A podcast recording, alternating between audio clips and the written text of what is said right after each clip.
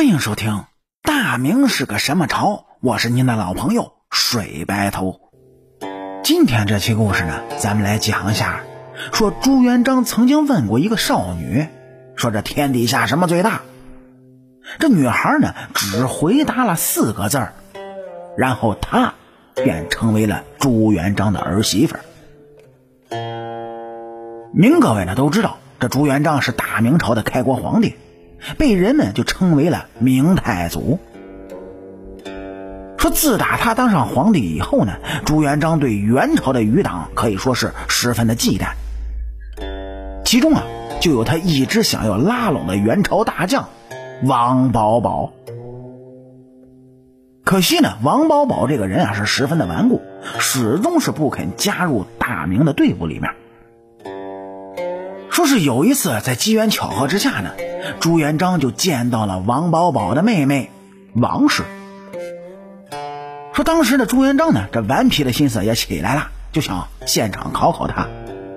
于是啊，就问了他一句：“嗯，那你说这天底下什么最大呢？”少女思索了片刻之后，然后说出了四个字儿，就是因为这四个字儿。这不但是少女免除了处罚，还成为了朱元璋的儿媳妇儿。那么，少女究竟说了什么，才成为了朱元璋的儿媳呢？哎，这还得从朱元璋和王保保的纠葛说起。您各位也都知道，朱元璋这最开始并不叫这个名儿，因为在家里排行老八，又因为他的生日是八月初八。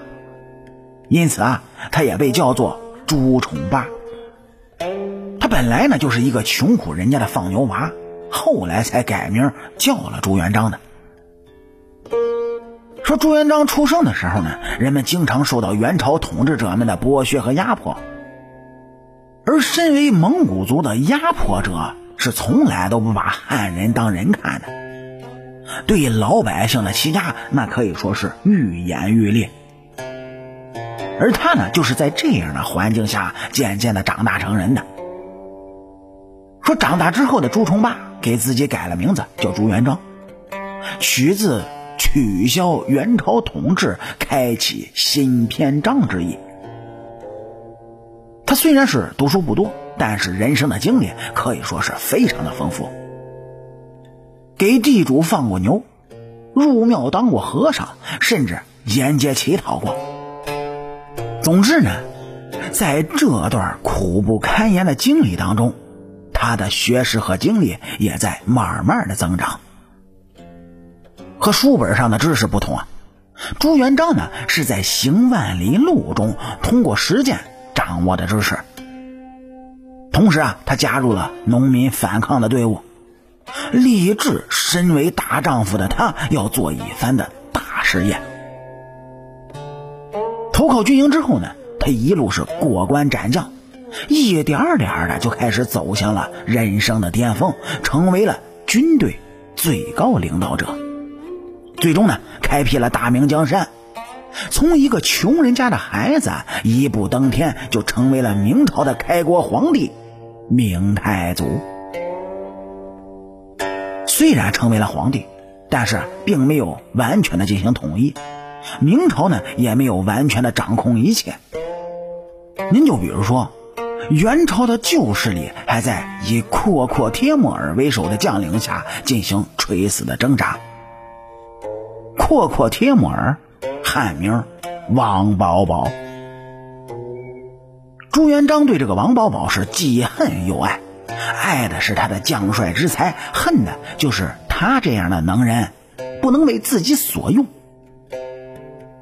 于是，这朱元璋是三番五次的派人去招降，许以了功名和利禄，但王保保依旧是不为所动。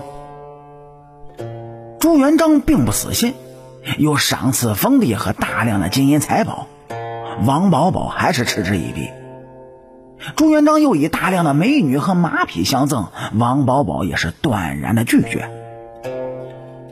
一而再、再而三的碰壁，让朱元璋对王保保渐渐的就起了杀心。可是是王保保身为蒙古人，擅长草原激战，他在草原是东躲西藏，不肯出来，而自己的兵在草原作战呢，是十分的吃亏。这天时和地利，朱元璋都不占优势，一时间让朱元璋是头疼不已。反观王保保，他抓住了朱元璋这一弱点，带领部下就开始游击战式的反击，打得明朝的军队措手不及，隐隐呢竟然就有死灰复燃之势。朱元璋当时是气得不行啊，哎，实在没办法，就派出了自己的大明战神徐达前去围剿，想要诛杀王保保。那么徐达到底杀没杀得了王保保呢？点击咱们右上角订阅的小按钮，来下一期听主播慢慢给您聊。好了，感谢您各位在收听故事的同时呢，能够帮主播点赞、评论、转发和订阅。我是您的老朋友水白头。大明是个什么朝？下期咱们接着聊。